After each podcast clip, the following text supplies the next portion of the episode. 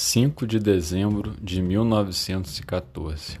O navio Endurance parte com seus 28 tripulantes da ilha Geórgia do Sul com destino à Antártida. Seu objetivo: atravessar o continente gelado com auxílio de trenóis puxados por cães e serem os primeiros na história a executarem tal feito.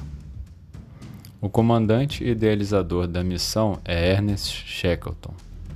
18 de janeiro de 1915. O navio Endurance fica preso solidamente no gelo, quando se encontrava bem próximo da Antártida, e assim permanece durante meses. Navio à deriva, missão abortada. 27 de outubro de 1915. O navio Endurance não resiste mais às pressões provocadas pelo gelo em seu casco e começa a naufragar. Os homens abandonam o navio e montam acampamento no gelo. A situação se torna dramática. 9 de abril de 1916. Após quase seis meses vivendo em barracas sobre o gelo, os homens finalmente conseguem lançar ao mar seus três botes salva-vidas. A esperança é chegar a alguma ilha próxima e buscar ajuda. O futuro é incerto. 16 de abril de 1916. Após alguns dias agitados e tensos, com muita fome, sede e frio, os homens finalmente chegam à terra firme na inóspita ilha Elefante. Porém, não há esperança de resgate no local. 24 de abril de 1916, Shackleton e mais cinco homens partem da ilha Elefante no maior e mais robusto dos três botes salva-vidas para buscar resgate. 10 de maio de 1916, Shackleton e seus companheiros chegam à ilha da Geórgia do Sul, mas o contato com a civilização ainda não foi restabelecido.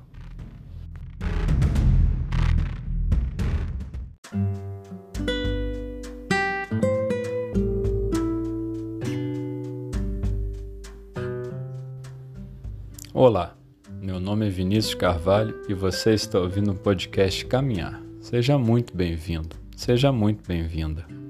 No começo deste episódio, comentei brevemente sobre algumas datas e acontecimentos principais que ilustram a aventura de Ernest Shackleton e mais 27 homens a bordo do navio Endurance, no final de 1914. Shackleton e sua tripulação tinham um objetivo muito claro: serem os primeiros a atravessar a Antártida, porém eles fracassam sem nem mesmo colocarem o pé no continente. Algo inesperado ocorre o navio fica preso numa banquisa de gelo. Ficar preso no gelo nesta região não é algo raro, tanto que era comum na época o relato de navios que ficavam presos e depois, com o derretimento ou enfraquecimento do gelo, eles conseguiam prosseguir suas viagens, mas o Endurance não teve o mesmo destino. Durante meses, o navio ficou à deriva ao sabor do vento e das placas de gelo, que os afastavam cada vez mais do continente gelado.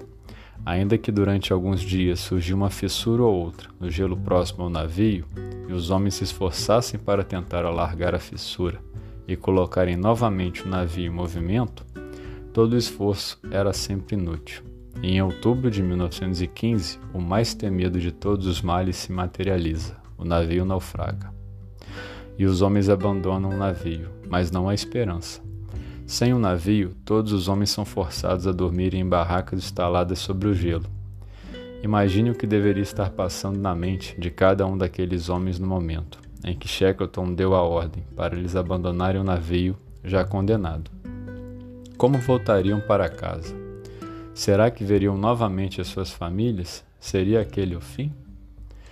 Shackleton sabia que manter a união e o moral alto na equipe era imprescindível. Sendo assim, ao colocar os homens em suas barracas, colocou os considerados por ele problemáticos ou que poderiam provocar algum distúrbio em sua barraca, e organizou os demais de acordo com a familiaridade e amizade que tinham entre si. Outra ação importante que ele fez foi manter os homens ocupados, afinal, quando se está realizando atividades, é menos provável que pensamentos negativos se formem em sua cabeça. Uma rotina e a disciplina foram pilares sólidos que possibilitaram que os homens trabalhassem continuamente em suas sobrevivências. Aqueles homens sofreram por meses com frio, fome, estresse, tristeza, medo, Em seus diários registram-se seus sentimentos numa viagem de altos e baixos e finalmente redenção. Certamente, aquela viagem mudou a mente e o coração de todos eles.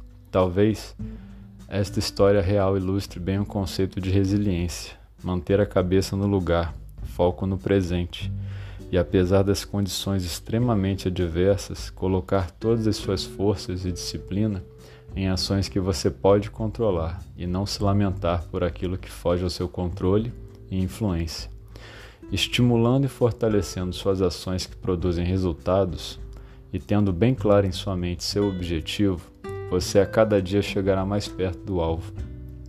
Aqueles homens foram testados pela paciência, por longas noites frias meses e meses de dias iguais, mas sua rotina, sua disciplina, sua ação os levaria de volta sãos e salvos ao retorno de seu convívio com a sociedade. Se você quiser saber mais sobre essa grande aventura na Antártida, recomendo a leitura do livro A Incrível Viagem de Shackleton, escrito por Alfred Lansing e que conta mais detalhes da expedição imperial transantártica.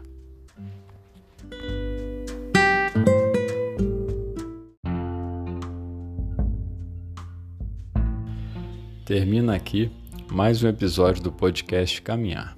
Gratidão a você que me ouviu. Este podcast encontra-se disponível nas seguintes plataformas: Anchor, Spotify, Apple Podcasts, Castbox, Google Podcasts, entre outras. Se você quiser entrar em contato comigo, comentar algum episódio ou fazer alguma crítica ou sugestão, envie uma mensagem na página do podcast no Instagram ou um e-mail para podcastcaminhar.com gmail.com. Nos vemos no próximo episódio. Até mais!